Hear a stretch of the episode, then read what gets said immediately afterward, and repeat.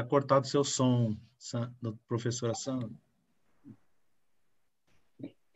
É, boa noite a todos. Uh, nós estamos aqui, então, na nossa 13 terceira live do projeto é, BSB Mac Lives. Eu sou a professora Júlia Ximenes, sou coordenadora da pós-graduação e extensão da Faculdade Mackenzie Brasília. É com muito prazer que eu abro, então, aqui esse nosso novo encontro. Eu, na verdade, estou é, substituindo a professora é, Vilma, porque ela teve um, um probleminha pessoal e não está podendo participar conosco. Então, eu estou aqui é, no lugar dela para acompanhar essa nossa live, que é basicamente uma live sobre as transformações no mercado de perícia judicial e assistência técnica, né? Para aqueles que é, não sabem, ou a Faculdade Mackenzie em Brasília está lançando uma pós-graduação nessa área, na área de perícia e assistência judicial e extrajudicial, né? É, depois a gente até pode conversar um pouquinho mais sobre isso. E para participar justamente dessa live e conversar sobre o mercado de, de trabalho, da, do mercado da perícia judicial e assistência técnica, nós convidamos dois professores da nossa pós-graduação, tá? O professor Diego Vencato e a professora é Sandra Batista. Né? Os dois são nossos professores no curso de pós-graduação. Eu vou então pedir primeiro, nós vamos, nós vamos fazer um bate-papo aqui sobre o, o mercado. É, no final, durante a live, na verdade, quem tiver interesses que estão nos assistindo, quem quiser fazer alguma pergunta, pode aí colocar no, na nossa, enviar as perguntas no chat, que a gente vai respondendo aí depois da, da metade para o final do nosso encontro. Primeiro vou pedir então para os nossos ilustres professores se apresentarem e aí depois a gente vai encaminhando aqui a nossa conversa. Professora Sandra, por favor. Bem, boa noite a todos. Eu quero agradecer à Faculdade Mackenzie, na pessoa da nossa mediadora, né, professora doutora Júlia Ximenes, é, que além de uma apaixonada pela educação e pesquisa, já me adiantou que também já está se apaixonando pela perícia. Então, é, também a coordenadora Vilma, que não pôde participar, já justificado, mas que me fez o convite em nome do Mackenzie aqui de Brasília. Ao meu colega, é, nessa mesa virtual, doutor Diego Vencato, advogado especialista, né, processual, e tenho certeza, pela vivência dele, com muita luta, né, e tendo as provas periciais em seus processos, é, não tenho dúvida que vai contribuir com o debate. É uma honra para mim contribuir com o Mackenzie, uma instituição de mais de 150 anos e onde também eu sou aluna, né? Então, eu já atuo há mais de 15 anos na perícia, é, perícia contábil, sou contadora de formação e especialmente aqui no Distrito Federal. Então, vai ser uma alegria esse, nessa horinha de bate-papo com todos vocês, saudando a todos aqueles que já estão nos prestigiando nessa live. E devolvo a palavra para o nosso advogado, doutor Diego Vencato. Olá, boa noite. Gostaria de agradecer à professora Júlia e os demais dirigentes da Mackenzie pela oportunidade de compartilhar nosso, nossas, nossas experiências, experiências como advogado vivenciado nesses 22 anos de advocacia na área civil trabalhista, trabalhista previdenciária, Justiça do Trabalho, Justiça Comum, Justiça Federal. E agradecer também aí pela participação também da professora Sandra, que nos acompanha, e todos aqueles que nos assistem. É, obrigado. Obrigada, então, professores, né? Mais uma vez agradeço aí por aceitarem o nosso, o nosso convite de participar dessa live. Então, a nossa ideia hoje é justamente começar falando um pouquinho sobre as últimas alterações do, do Poder Judiciário, né? Nós tivemos aí algumas é, alterações mais recentes, não, nem são tão recentes assim, mas elas ainda têm um impacto no cotidiano, né?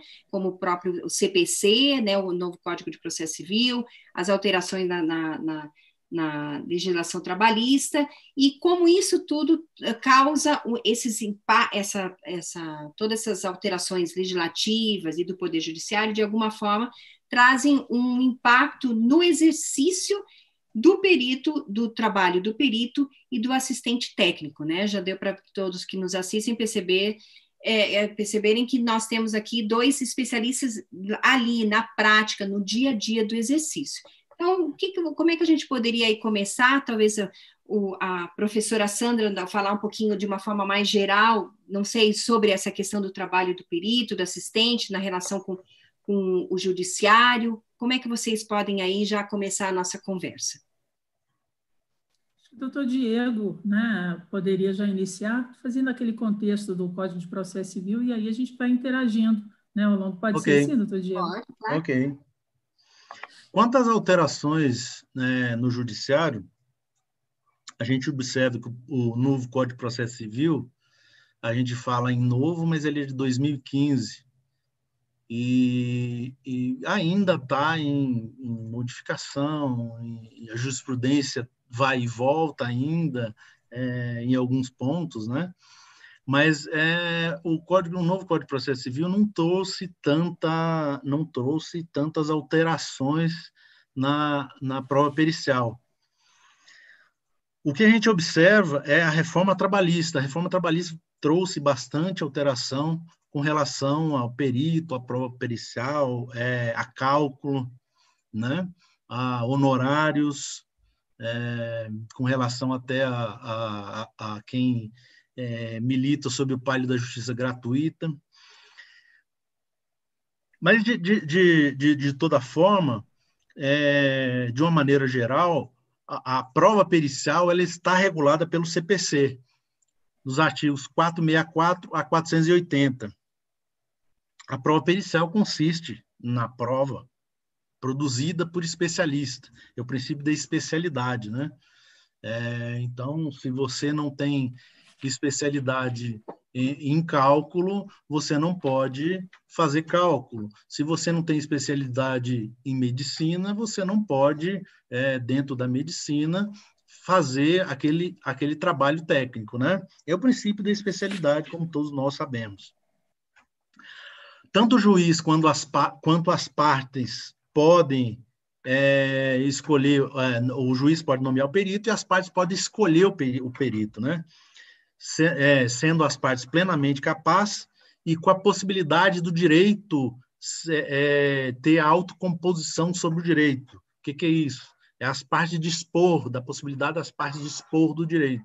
Então, nessas duas hipóteses, hipóteses é, as partes podem escolher livremente o perito, é, com relação à CLT, a reforma trabalhista, é, nós temos algumas alterações significativas, com o início da execução pela parte.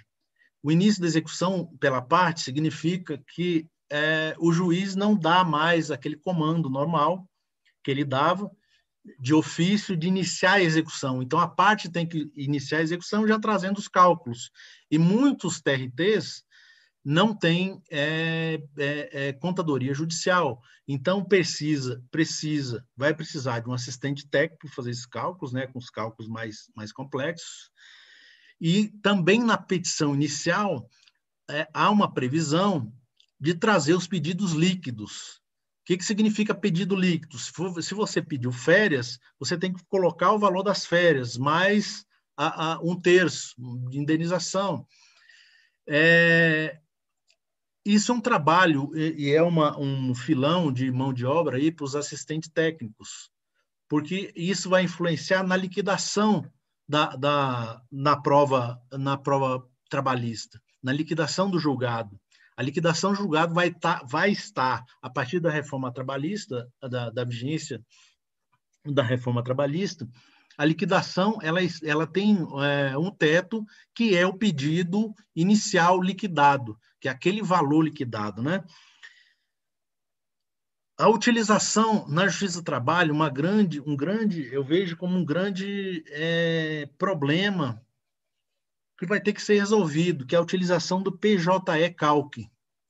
Os peritos, e alguns peritos já estão sendo nomeados em alguns TRTs, o juiz falando para os peritos, determinando aos peritos que utilize o PJE Calc. o PJ, PJE Cálculo ele não está pronto, ele não contempla todas as, todas as hipóteses necessárias para fazer um cálculo adequado.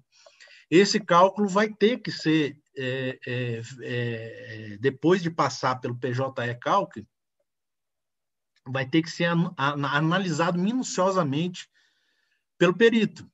E isso à mão, não tem como, né? É, é, então, a, a, Justiça do Trabalho agora estava programado para em todos os TRTs iniciarem isso agora a partir de agosto. E, e, isso foi prorrogado por conta dessas dificuldades de utilizar o sistema. Eu não sou contra utilizar sistemas. É, é claro que o cálculo vai precisar de, de, de, sistemas, ninguém faz nada à mão, ninguém faz nada. Pode até fazer um Excel, mas nada conta à mão, isso é impossível. Mas o sistema, o perito e o assistente técnico, quando utilizam sistemas, eles têm que checar, eles têm que analisar se a conta está adequada. A gente pega, tanto de perito quanto de assistente técnico, algumas inconsistências que a gente vê que o perito, o assistente técnico, ele não analisou corretamente depois de ter passado pelo, pelo sistema, depois da conta estar formalizada no sistema. Essas seriam minhas considerações iniciais sobre as alterações no, no, no judiciário. Passo a palavra para a professora Sandra aí, para as considerações.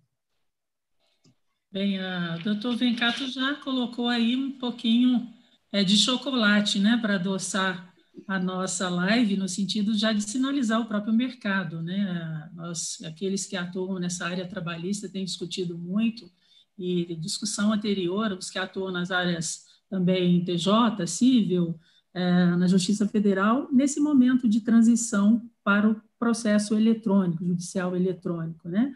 Mas a reforma trabalhista, lá naquele artigo 840, quando já destacado pelo doutor Vencato, é, demanda muito a perícia, especialmente dos assistentes técnicos, porque desde inicial, né, desde a da reclamação ali, reclamatória, tem a necessidade de apresentar um valor do pedido, né? Então, daí já um mercado é, para os assistentes, aqueles que gostam dessa matéria, poder procurar os advogados, ter como parceiro, né? E emitir seus pareceres. Então, é só mesmo fazendo esse link, dado também que a gente pode, tem, tem a missão de falar um pouquinho sobre o mercado.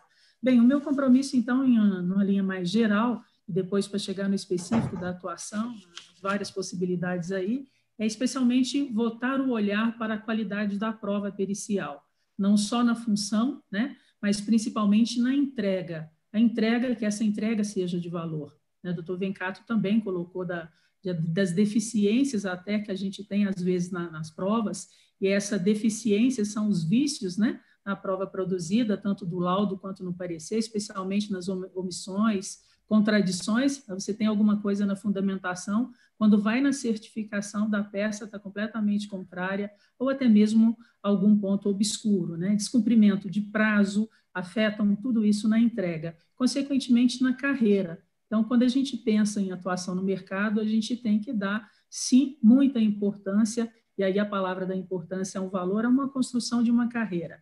É importante lembrar que no Brasil, o direito do exercício de uma profissão regulamentada, ele está assegurado na nossa Carta Magna, isso significa também a ter atenção das nossas prerrogativas. Cada profissão tem um campo de atuação né, dentro desse escopo da prova pericial, isso são essas prerrogativas, o que implica dizer que hoje nós temos também uma novidade do Código de Processo Civil, dita pelo doutor Vencato, da perícia complexa, né? Uma situação complexa não do grau de dificuldade, mas complexa pela necessidade de ter naquela matéria posta a, a exame, né, a prova pericial, a formação diversa, de diversa área do conhecimento. Isso é muito bacana, né? É, foi uma novidade. Isso já acontecia antes, mas agora a gente tem um artigo específico para tratar disso. Então, às vezes, a gente se depara, as questões, né? As questões hoje estão é, sendo é, mais especializadas, e aí um trabalho em equipe é importante naquela perícia, o juiz, muitas das vezes, já reconhece isso, já coloca na nomeação as, as especialidades envolvidas. Então, a perícia, enquanto atividade de prestação de serviço, ela vem suprir uma necessidade de alguém para alguma coisa, se pensamos nessa necessidade, como bem colocado pelo Dr. Vencato, do CPC, o quem seria o magistrado, a necessidade, quando a prova depender de uma necessidade de um conhecimento especializado, né, que ele, magistrado, não possui, e o porquê para que ele possa decidir as questões de direito com base, inclusive nas provas, né, inclusive na prova pericial, e resolver seus conflitos, os conflitos seus não das partes, né, levado ao, ao judiciário. Se a gente pensa no judiciário é nessa linha, se a gente pensa também numa atuação fora do judiciário, nós vamos ter também ah, só mudar algumas personagens aí, como por exemplo quem já fica as partes. A necessidade é a certificação de alguma coisa. Levando isso para a realidade das pessoas, como por exemplo, o Dr. Vencato citava no nosso bate-papo inicial aqui nos bastidores, né, da questão imobiliária, avalanche de ações de contratos imobiliários, contratos contratos que, que envolva patrimônio, financiamento, tudo isso é um trabalho de certificação para o perito. Ou na área de engenharia, por exemplo, também, superfaturamento de obra, é, inexecução ou execução de serviço, tudo isso envolve o trabalho tanto na esfera judicial quanto é, na extrajudicial. Né? Então, esse é o campo de atuação, é, de forma resumida, é, que a gente tem no dia a dia. Então, o raciocínio inicial que eu apresento é compreendermos um tema pela necessidade, pela utilidade e especialmente pela entrega. Né? A entrega começa a fazer muita diferença quando a gente pensa numa entrega pelo valor, né? entregar um produto com valor. Talvez seja a principal mensagem que eu gostaria de deixar com vocês. Eu gostaria também, professora Júlia, de falar um pouquinho, é, doutor Vencato citou ali os pontos principais do CPC e nos alertou sobre a figura do perito, né? Então, nós estamos falando para pessoas, pessoas que já atuam na perícia, são peritos experimentados, e pessoas também estão olhando é, para um rumo da carreira, uma carreira de especialidade. Então, antes de tudo, uma abordagem mais humana né, da figura do perito, falando um pouquinho de perícia além dos números, né, além dos autos. Então, antes de tudo, um perito é um expert em uma determinada matéria ele é um entusiasta da equidade, o que leva a mergulhar principalmente no mundo real das pessoas e depois, em cada trabalho, poder desvendar a verdade por meio das provas, das provas disponíveis. Nutre a sua sensibilidade com histórias do cotidiano para a compreensão dos atos que são praticados por pessoas físicas ou jurídicas, jurídicas representadas, no convívio familiar, social e do trabalho, então, quando a gente já começa a pensar nessa figura do, do perito, ele tem um compromisso pela renovação e ampliação do conhecimento, para não cair nas armadilhas da razão e distanciar-se de uma ignorância. Afinal, sabemos todos, né? Produzir um laudo que vai vai além de um compromisso de entregar mais uma peça técnica, de uma fundamentação, em uma linguagem simples, com uma coerência lógica, concisão e qualidade, tal qual está lá no CPC tal qual tem cada norma das várias profissões é, elencadas de engenharia, administração, contabilidade, né, que é a minha área, economia. Então, tudo isso é um contexto desse personagem perito, aquele que é incomodado com a busca da verdade e aquele que tem como destinatário do seu trabalho, especialmente o magistrado, para que ele possa decidir com segurança. É um honroso encargo por meio de nomeação. Até tem uma frase muito bacana que eu gosto de lembrar e quando estou em sala de aula, a professora Júlia vem cá, eu acabo falando, repetindo, né, para os alunos, que é uma frase do saudoso desembargador jurista Adalberto Camargo, me permita fazer a leitura dela, é, em aspas, é, e ele se reporta, reporta nessa frase ao laudo e ao expert perito. Tem tudo a ver com essa nossa proposta de live, né? Então, para ele, aspas, constitui o laudo produzido por um expert, constitui um dos alicerces usado pelo juiz para a sentença entendendo ele ser, que aspas, é uma lanterna que ilumina o caminho do juiz que, por não ter conhecimento a um determinado fato, está na escuridão.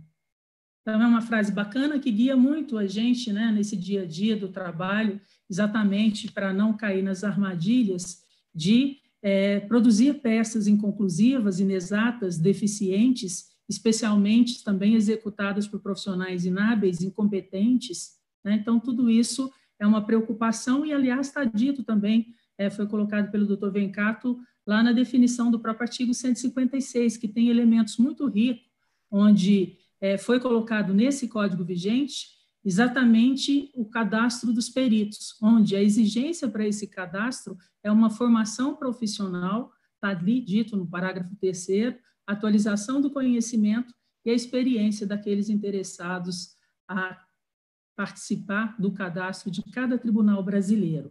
Então, pensem bastante sobre isso em, antes de aceitar o encargo. Prepare-se, é possível para todos, certamente com uma qualificação necessária e atitude permanente, né, e escolhendo a perícia, tem bom mercado aí de trabalho para todos nós. Então, o respeito, é, já dito pela, pelo doutor Vencato sobre as regras do CPC, né, a gente tem muita, muita experiência aí para dividir nesse nosso bate-papo, então, esse respeito às regras é uma medida necessária para alcançar sucesso, segurança e sobreviver no mercado.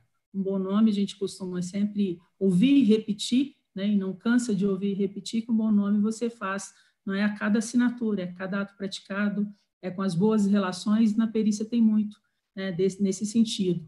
Ah, o trabalho de um perito hoje, dos seus assistentes técnicos, mudou muito com o comportamento, o relacionamento, a exigência para todos nós numa atuação, ela está melhor.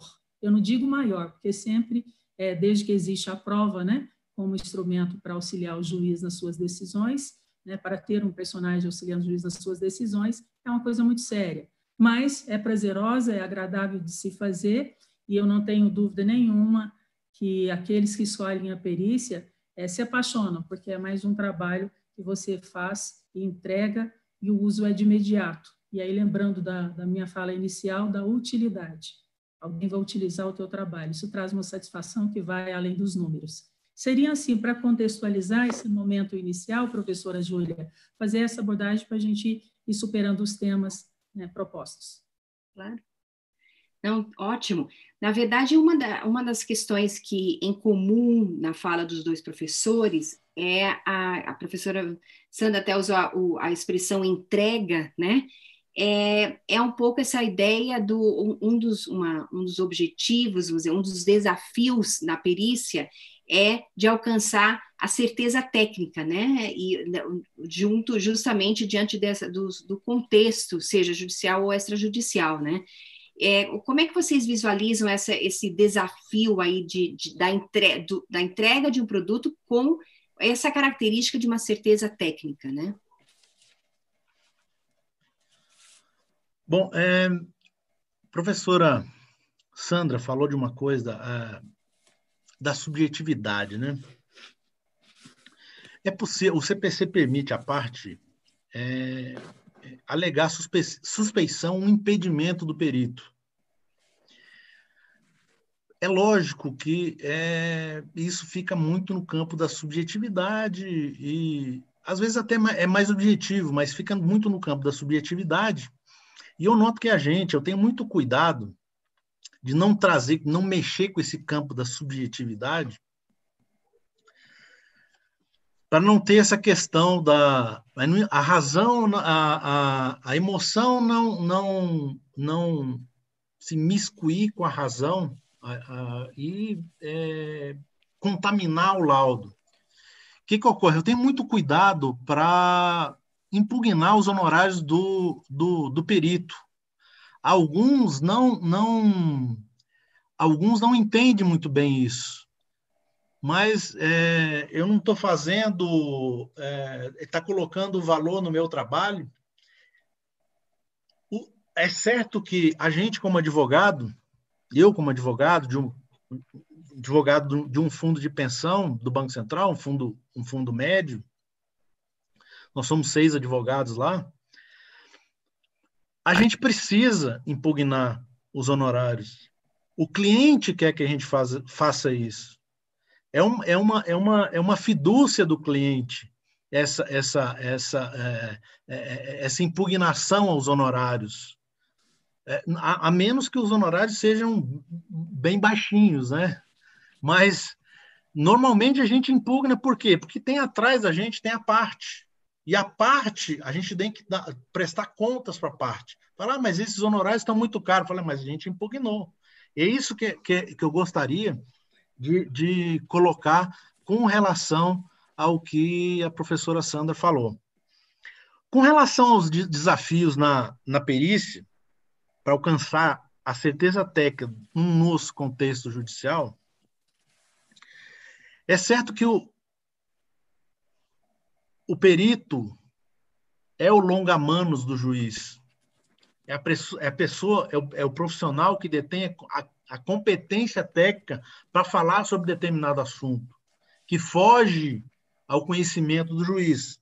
O juiz confia, quando ele nomeia, ele confia naquele profissional. Então, o profissional tem que ter essa entrega, né? Tem que conhecer os cálculos, os detalhes do cálculo. Não pode ter receio de perguntar. O perito, tanto o perito quanto o assistente técnico, ele tem que conhecer os detalhes do cálculo. não, tem, não pode ter medo de perguntar, nem, nem para nem, nem, nem quem detém as informações, que geralmente é uma empresa, é, é, é, é a parte que, é, que empresta dinheiro, é a parte é, é, que paga benefício, ela detém essas informações. Então, a, a metodologia, às vezes, de calcular isso é, não é é, é, é, o, o, perito e o assistente técnico ele não tem a noção exata dessa metodologia. Como é que é feito isso? Então não, não pode ter medo de perguntar. Não, não a, a, a, é, o fato de perguntar não quer dizer que o perito não entenda, quer dizer que ele quer buscar o melhor resultado para a perícia. E isso a gente nota que muitas vezes não acontece. E tem que acontecer. É, principalmente com o assistente técnico, né? O assistente técnico, você também, como parte, está confiando no assistente técnico, está confiando na, tá confiando no trabalho dele de impugnação daquele laudo, de, de, de, de, de, de procurar o melhor cálculo para a parte, né? Dentro daquele, dentro da, daquele, daquela decisão que foi condenada à parte, né? Ou, ou daquela decisão que se executa. Apresentar um laudo com todos os dados, com início, meio e fim, para mostrar o perito, tanto perito quanto o assistente técnico, eles têm que mostrar o conhecimento daquilo que se discute, daquilo que ele vai, daquilo que ele vai é, é, é, é dar a opinião. É, a opinião, claro, conclusiva. A gente vê, a gente vê muito na, na principalmente na justiça do trabalho, quando os cálculos são mais complexos, a gente vê várias tabelas. O advogado fica, o advogado fica louco com essas tabelas, com essas planilhas. É planilha de um período que você não coloca o juro, outra, outra que você não chega até determinar. Aí junta aquilo tudo, tá, mas e aí? Qual é a conclusão? Qual é o valor que deve? E, e até quando está atualizado aquilo? Isso é normal. Isso é normal e a gente se depara muito no cotidiano, no dia a dia com isso. Esses são os, é, é, é, os desafios aí que eu, que eu é, é, na minha experiência, é, tenho a, a relatar. Passa a palavra aí para a professora Júlia. Professora Sandra? Bem, a Doutor Vencato precisa conversar muito com os peritos, hein, doutor Vencato? Essa coisa de ficar impugnando os nossos honorários, nós temos elementos, ainda que subjetivos, mas expressos em lei, tal qual os advogados e tantos outros. É uma honra receber uma remuneração condigna com o trabalho, doutor Vencato. O senhor não pode questionando muito os nossos honorários. Né? Então, tem sim, né? mas é, tirando um pouco para descontrair aí essa deixa que ele colocou a bola ali no pênalti, né? Então, primeiro uma abordagem é, da certeza técnica, e depois eu vou tentar mostrar também, ele mostrou a visão do advogado, eu vou mostrar também um pouquinho da nossa visão do dia a dia, é, nesse sentido complementar, né? O objetivo nosso é dar complementariedade aqui nessa live. Então, a certeza técnica na nossa visão é esse compromisso, professora Júlia, que a gente tem é, com a prova, com a nomeação. Na nomeação, o juiz já define muito bem e se ele não define ali por alguma omissão naquele, naquela decisão né, de nomeação, de que deferiu a prova, ele vai remeter ao pedido da parte. Por que, que a parte quer uma prova pericial? Então, ele coloca, defiro conforme pedido da parte. Aí a gente vai ter o escopo principal da prova pericial ali. Então, qual é a certeza técnica? É realizar procedimentos de cada área da profissão. Na contabilidade tem, tem norma própria, na engenharia vai ter norma própria, na economia também. Mas, minimamente, está dito no CPC: exame, a investigação, tudo isso são procedimentos né, técnicos que levará certamente, se atendido pelo perito e também pelos assistentes, a certificar a certeza técnica daquilo que foi posto é, em exame. Né? Então, nós temos o escopo da prova, também temos os quesitos, que são as perguntas formuladas pela parte, mas a certeza só se alcança desde que seguindo todo aquele rito procedimental de cada área. Se eu estou diante de um exame, por exemplo, de paternidade, de DNA, tem todo um rito para aquilo dali. Se eu estou numa apuração de haveres, tem todo um rito procedimental de exame, análise de livros, é, investigação, testabilidade, né? O doutor Vencato colocou da linha trabalhista, previdenciária, então é, tem muitas planilhas, porque a gente vai recompor a história daquele cálculo.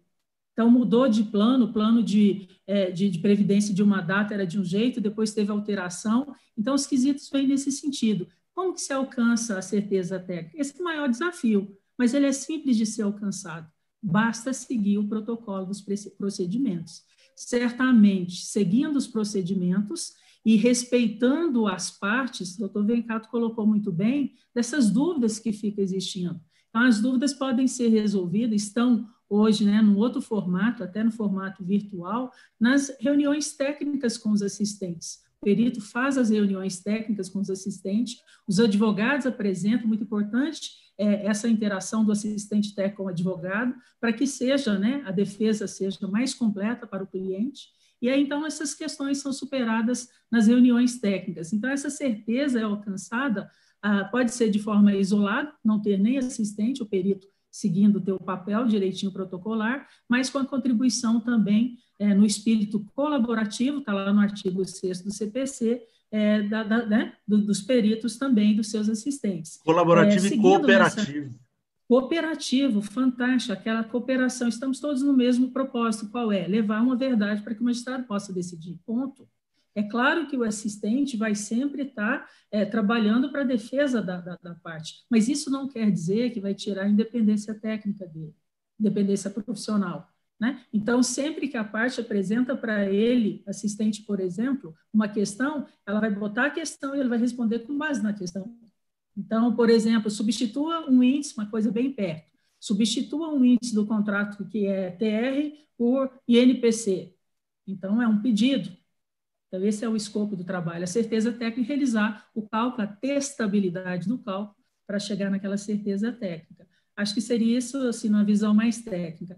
Em relação às provocações também da, do escopo, né, é muito importante, e a gente sofre muito quando não se identifica um escopo de uma prova. Se não se identificar um escopo, é, lamentavelmente, a resposta vai ser errada. A prova vai se tornar imprestável, porque não atingiu o objetivo. Esse é um dos cuidados que o perito tem que ter. Se ele tem dúvida no que é o escopo, ele nem deve aceitar o encargo.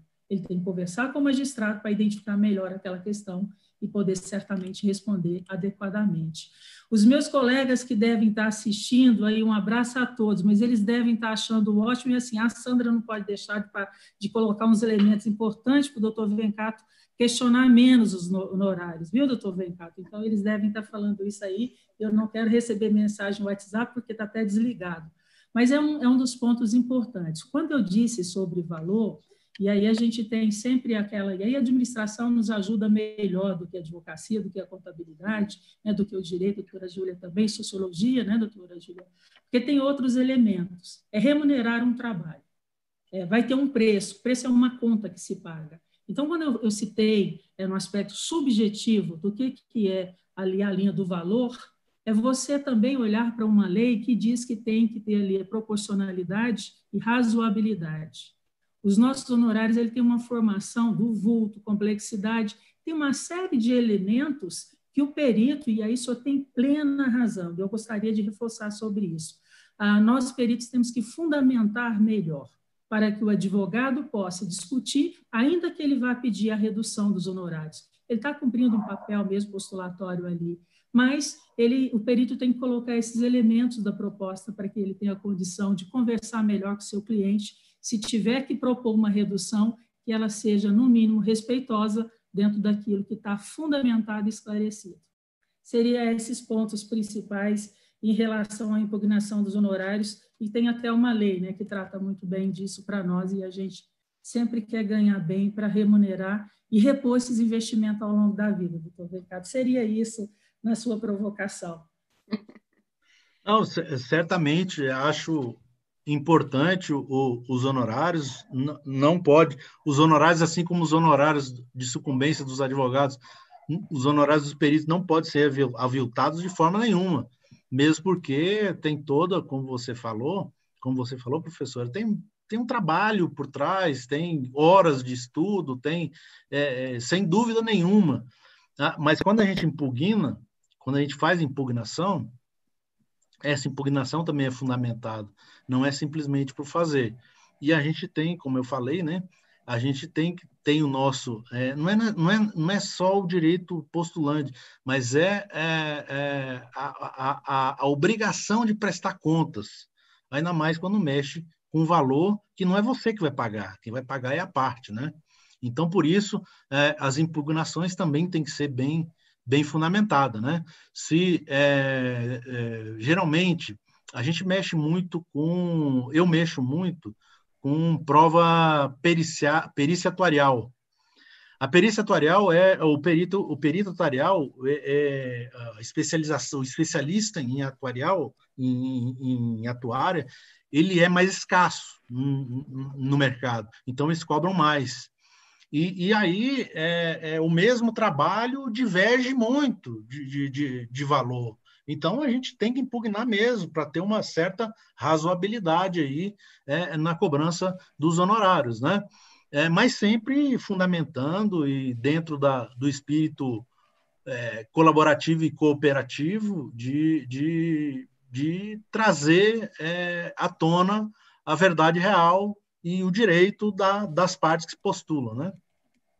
É, eu acho que talvez né, nessa linha que a gente pode também é, aprofundar, né, o quanto, o, na verdade, o vamos dizer, o perito, né, e os assistentes, eles precisam de um espírito investigativo, né, ou seja, de buscar a, a, a essa, a, a ser, como nós já falamos, alcançar a certeza técnica, né, e buscar é, o, as informações. Né? Eu acho que vocês dois já mencionaram essa questão de a busca por evitar a, colabora, a necessidade de colaboração, de diálogo, de troca, que no fundo é, é tudo muito complexo, né? Eu achei é, interessante o comentário do professor é, Diego, porque nós advogados não gostamos de números, né? Então a gente realmente precisa aí de, de um apoio, e só que isso uh, muitas vezes provoca uma insegurança até mesmo do advogado e precisa ter o diálogo, a conversa entre com o perito, com para alcançar essa, essa a certeza, né, a entrega, mas ao mesmo tempo a compreensão dessas informações todas, né? Eu acho que esse espírito investigativo e colaborativo é importante nessa nesse campo que nós estamos vendo aí, né? tanto de, da relação advogado-peritos, como do próprio exercício da perícia, né? É, o assistente técnico ele não pode ter receio de conversar, ele tem que estar à disposição para conversar com o perito, interagir com o perito. A gente nota que é, os peritos que dão mais abertura são os que é, produzem os melhores laudos. E quando eu digo melhor, não é melhor para mim o melhor, melhor para uma parte, mais fundamentado, mais bem, o melhor fundamentado, é, é, o laudo mais consistente. Não é isso, doutor? Importante. Isso. É, isso é muito bacana, né? Esse espírito colaborativo e a cooperação acontecendo. Tem um, um autor é, da nossa doutrina contábil, perícia contábil, eu gosto sempre de citá-lo, que aprendi com ele, e, né, vejo, leio todo dia, me ajuda muito, que é o professor Zappa Hung.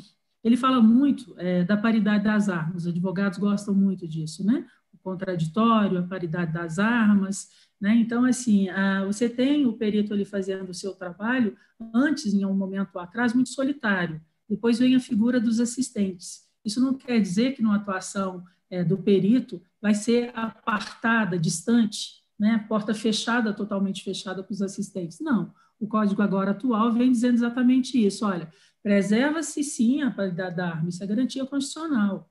Né? Então, chama os assistentes, os dois assistentes, reúne debata né? Isso não quer dizer quebra da independência profissional. Todos têm um compromisso com a verdade. Né? Então, isso a gente ganha muito no dia a dia, tendo esse compromisso com a verdade e buscando apoio, apoio técnico, em discussão técnica e respeitosa, enquanto estou falando enquanto perito do juízo, é, perita do juízo, com os assistentes. Então, essa é o processo, esse é o processo colaborativo. Né? Então, quanto mais o assistente que é contratado para desempenhar o seu papel, de fato desempenha o seu papel, melhor será a prova, porque ele vai colaborar com o perito. Não quer dizer que ele vai ficar, e aí os colegas goianos, cito o Júlio, por exemplo, o Júlio César, meu colega de Goiás, gosta muito de dizer isso, não quer dizer que você vai abrir uma cadeira ao lado, né, ali do teu escritório para ele. Não, não é isso que nós estamos falando. Nós estamos com uma interação é, técnica sendo preservada, a bem da verdade. Né? Então, seria assim, um olhar nesse sentido, e a citação do professor Zaparrung é nesse sentido. Né? Eu não posso estar tá dando atenção para uma parte em detrimento das outras. Então, hoje a gente utiliza muito essa comunicação eletrônica, né? os e-mails são disparados, está lá uh, os dois assistentes copiados, inclusive os advogados. Né? O que não pode é o advogado percorrer um trabalho do assistente. Não, se está ali o assistente técnico é, é, indicado, contratado para aquilo dali, então é ele que tem que se relacionar com o perito. Ganhamos toda economia de tempo, menos impugnação do laudo, né? Então, todos trabalhando ao mesmo a tempo. Certeza técnica. Único, a certeza técnica sendo alcançada. Então, seria um complemento nesse sentido, que é muito bem-vindo, sim. Hoje, cada vez mais, né? Isso, se vocês me perguntam, sua experiência lá ah, em 2000 e pouco, quando começou, era assim? Não, não era assim. Né? Hoje tem um movimento diferente, né, acontecendo e ganha o quê? Ganha a prova, celeridade processual, menos impugnação. Significa liquidez dos honorários, tanto para o assistente quanto para o perito do juízo. Por quê? Porque a prova vai chegar com a qualidade melhor. Novamente, a entrega. É, na verdade, aí toda essa questão da a gente nós estamos reiterando alguns, repetindo e reiterando alguns, algumas palavras aí, né? A questão da entrega com a certeza técnica, né? a colaboração, essa, esse espírito investigativo. E uma, uma coisa que me vem muito à mente é essa questão da expertise, né? a necessidade de constante atualização, né? A professora acabou de comentar ainda, né? Como era no começo, essa questão do exercício profissional, né? O quanto sempre é necessária a atualização, o aperfeiçoamento para acompanhar a, a, complexidade, né? Como vocês têm falado, como são, são uh, questões normalmente muito complexas, realmente o, o, o, perito, o assistente precisa estar sempre ali se atualizando, se aperfeiçoando para conseguir acompanhar essas, essas novas necessidades, né? Vamos dizer assim. É, a bem da verdade, professora Júlia, todas as profissões elas estão sendo impactadas, né? Não é de hoje.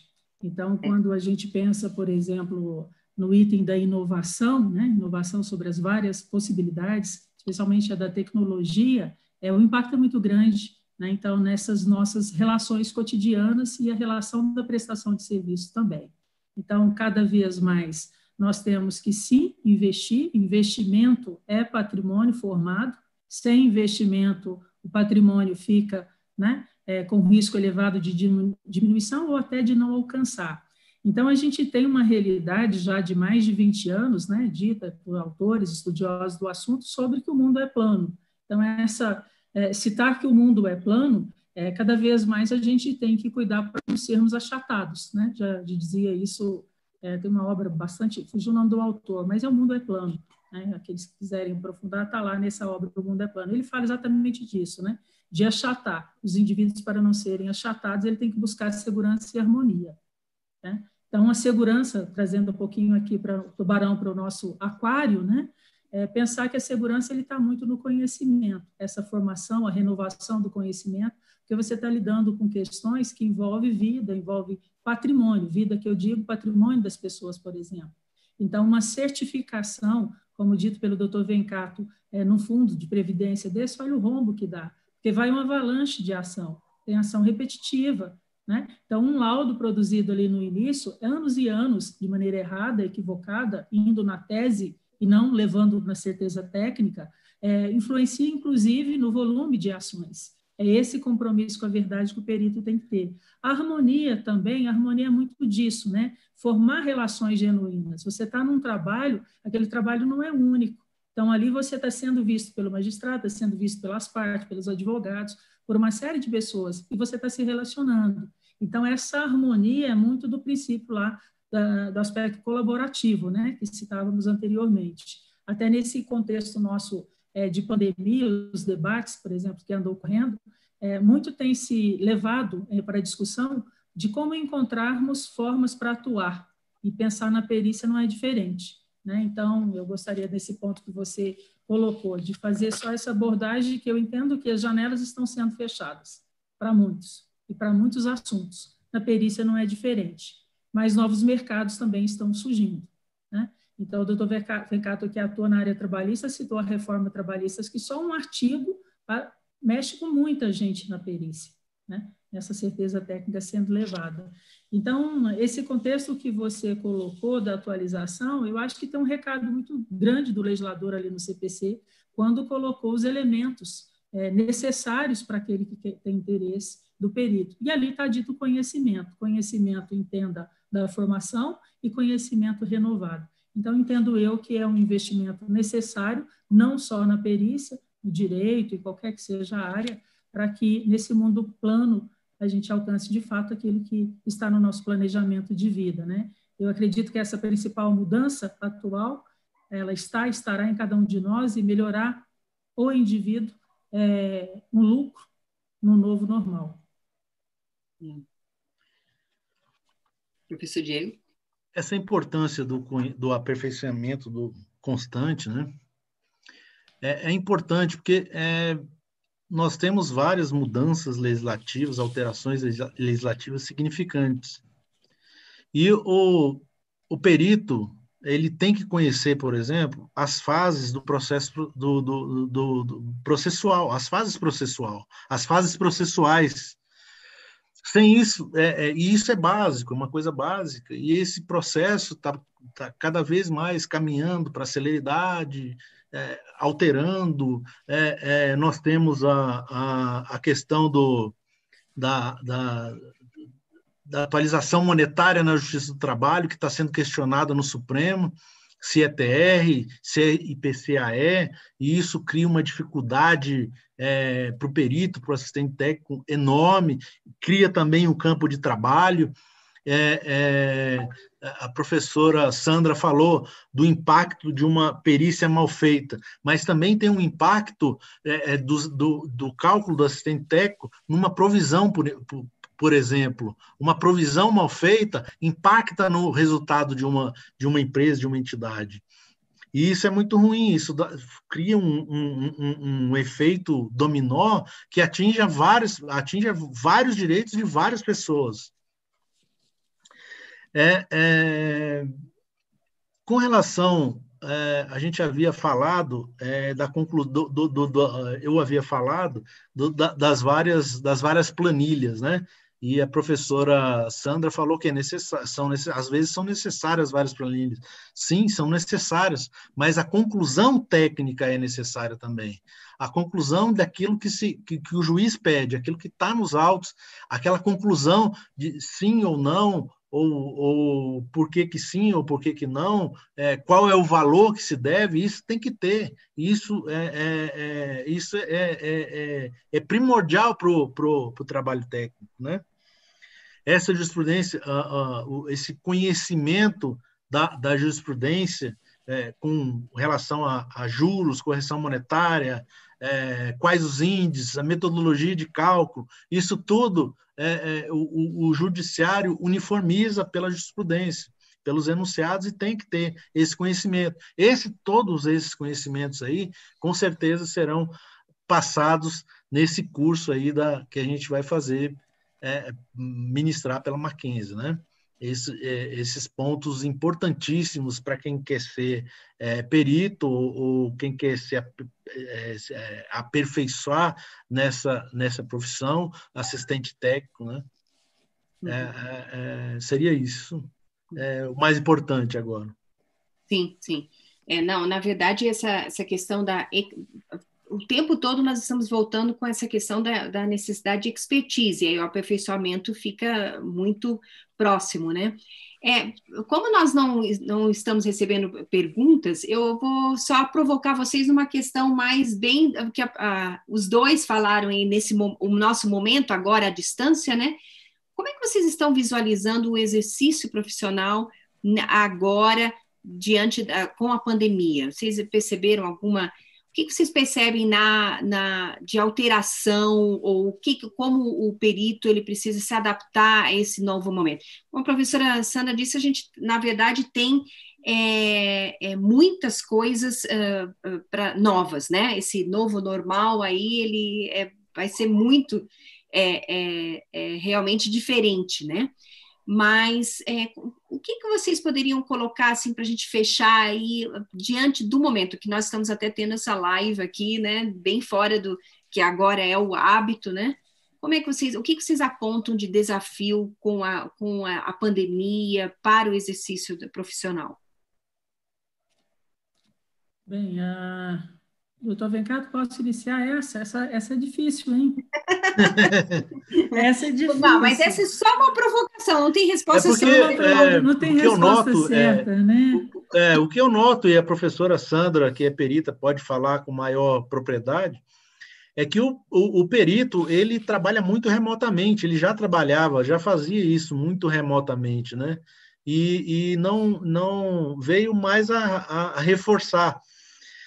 Com relação às oportunidades, vão aparecer muitas oportunidades para os assistentes técnicos, para os peritos com a pandemia. Isso vai trazer, vai gerar é, é, essa escassez de recursos, vai gerar conflitos, com certeza, com principalmente na justiça do trabalho. A gente está vendo aí é, um monte de trabalhador, muitos trabalhadores sendo é, mandados embora, é, é, porque as empresas realmente, com, com a crise, não têm condições de bancar esse custo, e a primeira coisa que, que, que aparece é cortar a mão de obra, que é a mais cara, né?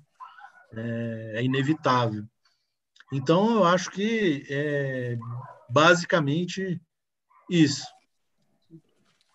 É, eu teria, assim, um ponto, o Vencato colocou muito disso, que a gente já está acostumado, né, com essa coisa do eletrônico, né, então, ah, nos últimos 10 anos, quem lida com, com o judiciário tá, tem muito isso, né, já sofrendo, mas acreditando e, sim, de fato, há um ganho, né, há um ganho. Hoje a gente acessa, você tem uma nomeação, você acessa ali o processo e já enxerga ele todo, né, isso facilita muito.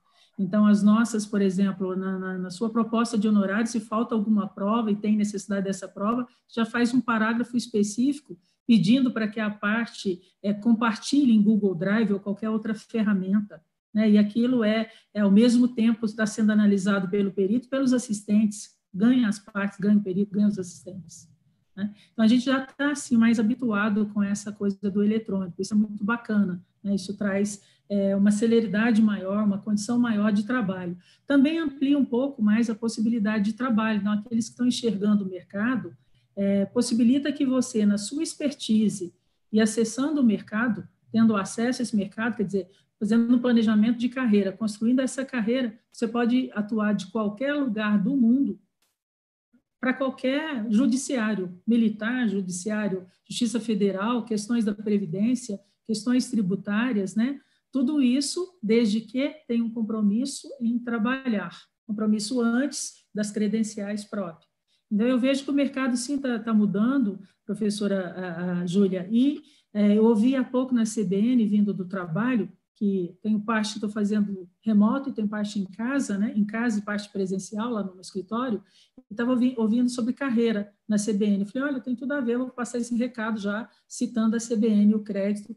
É exatamente que tem tudo a ver com o que falamos, doutor Vencato, sobre o aspecto colaborativo, né? multidisciplinar. Então, essas conexões genuínas, eu costumo dizer conexões genuínas, aquelas parcerias que você vai formando ao longo da vida, né? não se forma de um dia para a noite, se forma, por exemplo, numa graduação, numa pós-graduação, que você passa a conhecer o outro, habilidades do outro em determinada matéria, para que num determinado trabalho todos possam ganhar. Né? Então, assim, esse mundo do, do pós-pandemia, ou é, eu coloco muito essa inovação, possibilita muito isso, essa interação é, no aspecto colaborativo, é, de cooperação mesmo, mas B2B, todo mundo ganhando, trabalhando, né? E entregando bons produtos. É, falar um pouquinho também, muito rapidamente, eu acho que nós já, já estamos esgotando o nosso tempo, né? É, não sei o que está acontecendo com o público, que, que não está deixando as perguntas, doutor Vencato. Eu estava tremendo aqui com as perguntas, pensando nas perguntas, mas acho que a doutora a professora Júlia já colocou bem aí na coordenação e já esgotou muita, muita dúvida que o público poderia ter, mas fiquem à vontade de depois formular essas perguntas. Eu até coloquei alguns pontos que parecem antigos, mas são atuais, para compreender um pouco o mercado. Quando a gente fala, por exemplo, na questão em novas demandas e teses, o doutor Vencato colocou muito bem sobre teses, né? Teses é uma coisa bacana, a gente ouve muito tese jurídica, e aí está lá os advogados trabalhando para caramba para construir uma tese, e muitas das vezes essas teses não, não são testadas tecnicamente, quer na perícia de contábil, quer na de economia, engenharia, qualquer que seja. Eu acho que talvez um, aí fica um desafio para a gente pensar no outro momento, doutor Vencato, professora Júlia, muito disso, né? Por que não ter uma tese, a perícia oferecendo tese para advogado? sabe? Para dali olhar na lei, porque é, os peritos, de uma maneira em geral, têm muita vivência né, em muitas matérias. E essas matérias têm conexão. Então, conectar essas matérias e discutir com os bons advogados, certamente né, a definição por uma tese jurídica já tem a certeza técnica novamente junto. Eu acho que fica aí um desafio para a gente pensar sobre isso. Pensando no tributário, a gente tem uma avalanche sobre ICMS. ICMS é uma coxa de retalho. Agora, todo mundo, quem não ouviu ainda sobre é, base de cálculo de PIS e COFINS? Então, lá atrás, se tivesse feito uma estrutura de cálculo melhor, de repente o caminho seria mais rápido. Eu não estou também puxando tubarão para o nosso aquário, não é isso. Mas dizer que eu acho que o grande desafio no aspecto colaborativo são os peritos se aproximarem cada vez mais dos advogados para que as teses surjam né, e essas teses sejam testadas. Com isso, o fluxo no judiciário diminui, mas aqueles que irão para o judiciário certamente poderá ter um caminho mais curto, né? Quem sabe? Sim. Não, na verdade é interessante porque é, as colocações de vocês, tanto no, com relação à própria pandemia quanto do própria atuação, né? Elas perpassam muito as novidades que a gente visualiza no próprio no mercado em outras profissões, né? Essa necessidade de maior colaboração, a, na questão da pandemia, até nós tivemos uma colocação, duas colocações que é, como na verdade vocês já atuavam em home office, vão agora precisam, é, claro, de alguma forma intensificar, podem ter problemas com as diligências, né? Que, o, que você já, ou seja, é, depender das diligências e aí nesse sentido tem, não é, não, não pode, a pandemia pode atrapalhar, mas ao mesmo tempo algumas melhoras, né? Eu fico pensando aqui no âmbito da no, vocês dois no âmbito da pós e eu mesma como professores, né? A gente está tendo que se adaptar o tempo todo, né? Não é uma a pandemia, na verdade, ela afeta todos nós e de alguma forma a gente tem que fazer esse, os ajustes e estar aberto para se adaptar, né, a essas questões. Né? Eu acho que é, é por aí mesmo, né? É, professora Sandra, a senhora quer, então, tem uma, uma, uma pergunta aqui, é, o professor é, Diego também, se tiver algum dado, do João Marcos Góes, ele pergunta quais são as profissões mais demandadas hoje é, pelo judiciário no âmbito da perícia, se existe essa estatística. Eu iria dizer várias aqui, mas assim, só pelo exercício da advocacia. Não sei se pela perícia teria alguma coisa mais específica. É, a gente tem, o João Marcos, acho que é colega baiano, Góis, conheço o João Marcos Góis, é baiano, olha só, lá na Bahia, é isso mesmo, João Marcos. Então, um abraço para você, se for. No Marcos, o que eu conheço, assim, específico da perícia, não, mas a gente trabalha com os grandes números, e aí eu vou citar como dica aí para vocês, Justiça em Números, é uma publicação que o CNJ vem fazendo, é fantástico. Eu até fiz a anotação aqui inicial de, de alguns números, mas nosso tempo já está é, se encerrando. Eu recomendo a vocês, lá tem um mapa do judiciário, tem a compreensão do que é o judiciário e as principais demandas, demandas mais recorrentes. É claro que se a gente olhar naquele universo de milhões e milhões de processos, o ranking número um é trabalhista. Né? Isso a gente vai ter lá como número um. A gente tem tributário, a gente tem financeiro também, né? imobiliário, financeiro, contrato, de uma maneira em geral, então lá tem os grandes números. Ali não é todos de perícia, não, são as ações do país. Mas a gente sabe que certamente um percentual expressivo, né? especialmente agora depois da reforma trabalhista, é quase que todos terão um parecer ali de assistência, não é isso, doutor Vencato? Então fica aí a dica, Justiça em Números, no site do CNJ. E tem muita informação importante. Quem quer conhecer o judiciário, estrutura, como funciona, e aí chegar no pulo do gato, que é onde é que está o nosso mercado de trabalho.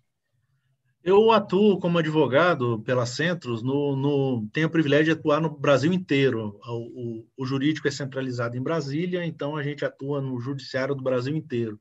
O que eu noto, a minha, é minha percepção, né, não tem nada de estatística aí, estatística você pode procurar depois nessa informação da professora Sandra, mas o que a gente nota é, eu já havia falado, é o, o profissional de atuária, e o profissional, esse profissional aí que a professora Sandra colocou, especialista em tributário, especificamente em CMS. Ninguém conhece CMS. Isso, isso eu, eu, eu constato diariamente é, com, com as pessoas, com as empresas que eu tenho, que eu tenho contato um, profissional especialista em ICMS é muito difícil, você não acha, as empresas não estão achando. E, e, com relação a, a, auxiliar os advogados, já tem muitos escritórios de advocacia que têm assistente técnico contratado somente para procurar tese, procurar algum, alguma brecha na lei para que seja, então, a, a tese aí deslanchada e vendida no, na, no mercado, né? É, eu, é, até, professora Júlia, se você Sim? me permite, aqui, ó, eu abri rapidamente aqui esse Justiça em Números, só o tributário estadual, né, que o ICMS é citado aí por mim, por doutor Vencato, estadual, ele, ele tem o tributário estadual, tem mais de 617 mil processos. Ah, quando a gente se junta com outras aqui, outros pontos de, de tributo estadual, vai para mais de um milhão. Direito do trabalho, só um item, rescisão de contrato de trabalho e verbas rescisórias, para mais de 2 milhões e 700 processos. Então, aí a gente começa a ter assim, uma compreensão maior. Novamente, nós não estamos certamente falando que tudo isso tem perícia, né? mas um percentual significativo, né? quando a gente fala ali do tributo, e é uma área da, da minha especialidade, a gente vai ter discussão sobre base de cálculo, né? Nós vamos ter eh, para quem você deve, até para quem você deve no aspecto pessoal, né? Então tem alíquota, tem uma série de questões é, que merecem um olhar técnico. É, Substituição um tributária. Também. Substituição tributária é uma. Nossa, o horário até permite a gente lembrar do vinho, né? Numa outra oportunidade a gente discute. O vinho, o único produto para cada estado é uma forma de calcular Pra, se você vende para o consumidor final é uma coisa, se você vende para o atacado é outra. Olha isso, olha a complexidade. Por isso que tem muito trabalho e remuneração tem que ser condigna. Eu estava falando na live do na live do Corecon que a gente teve semana passada. É, eu observo que na Justiça do Trabalho os juízes sempre nomeiam os mesmos e, e não são muitos, são dois ou três. Então, é, uma dica aí para quem quiser, quem quiser é, se inserir na área, é ir atrás, é conversar com, com o juiz, mostrar o currículo, mostrar conhecimento, mostrar a, a, a dedicação no, no, no, aperfeiçoamento, nos estudos, né? É uma boa dica é, e mesmo. Tem, né? E tem uma mudança, né? Além da dica excelente, aí tem uma mudança no, no, no CPC também, que fala que as nomeações devem obedecer ao modo equitativo. Então, tem mercado para todos, seguindo o CPC, mas é, é sempre uma não, conquista, né? Uma isso não se observa na, muito... na realidade. na né? prática, mas, né? Na prática, mas é sempre bom lembrar, né? É, exatamente. Ótimo. Bom, professores, então nós vamos aí caminhando então para o nosso finalmente. Agradeço mais uma vez a, a participação de vocês. Acho que ficou aí um registro muito importante para todos que têm interesse na, na, na, na, no campo de, no mercado de perícia judicial e assistência técnica, né? Muitas dicas.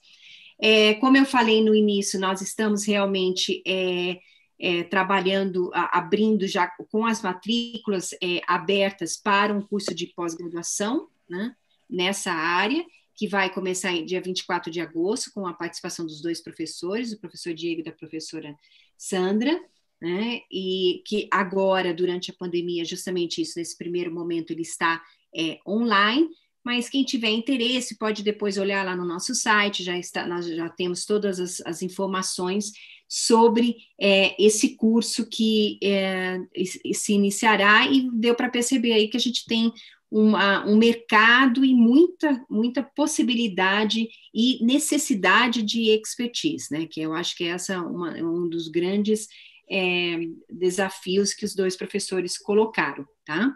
Agradeço mais uma vez, agradeço a todos que nos assistiram, né? E ainda a, a, coloco aqui que todo nossos, nosso curso de graduação ainda também está com as matrículas abertas até o final do mês de agosto, né? E agradeço então a todos que assistiram e mais uma vez aos dois professores pela participação, pelas informações aí, pelo debate que a gente teve aqui. Uma boa noite então a todos. Boa noite. Bem, boa noite a todos, um agradecimento especial ao abraço que recebi do João Góes e da Solange Petrinho, que é lá do Paraná. Né? Então, ao Mackenzie, novamente, os agradecimentos, uma honra poder colaborar nessa live. Acho que assim, esse fechamento de pensando em carreira, olhar para um planejamento de vida, e o momento é bastante oportuno. Né? Mas o especial em qualquer carreira é a gente ter o olhinho brilhando, é gostar, né, professora Júlia? Então, e, e uma alegria também, é, doutor cá, dividir contigo essa live, dizer se o olhinho estiver brilhando para qualquer que seja a matéria, invista. Né? Então, não é investimento de é, numerário que estamos falando, estamos falando de investimento mesmo de tempo, de uma série de coisas, e para que a gente não tenha o ofuscamento da nossa visão. Né? Certamente, conhecimento, habilidade, atitude, motivação e ética faz toda uma diferença na formação nossa intelectual, profissional e de vida, para conquistarmos juntos e celebrarmos com a família. Então, mais uma vez, muito obrigada ao Mackenzie pela oportunidade. Ah, obrigada, professora. Boa Obrigado e um, até lo... e um até breve, né? Espero é. todos na, nas aulas de pós-graduação aí oferecido pela, pela Mackenzie. É isso aí. Obrigado. Obrigado, professores. Obrigada. Boa noite. Boa noite.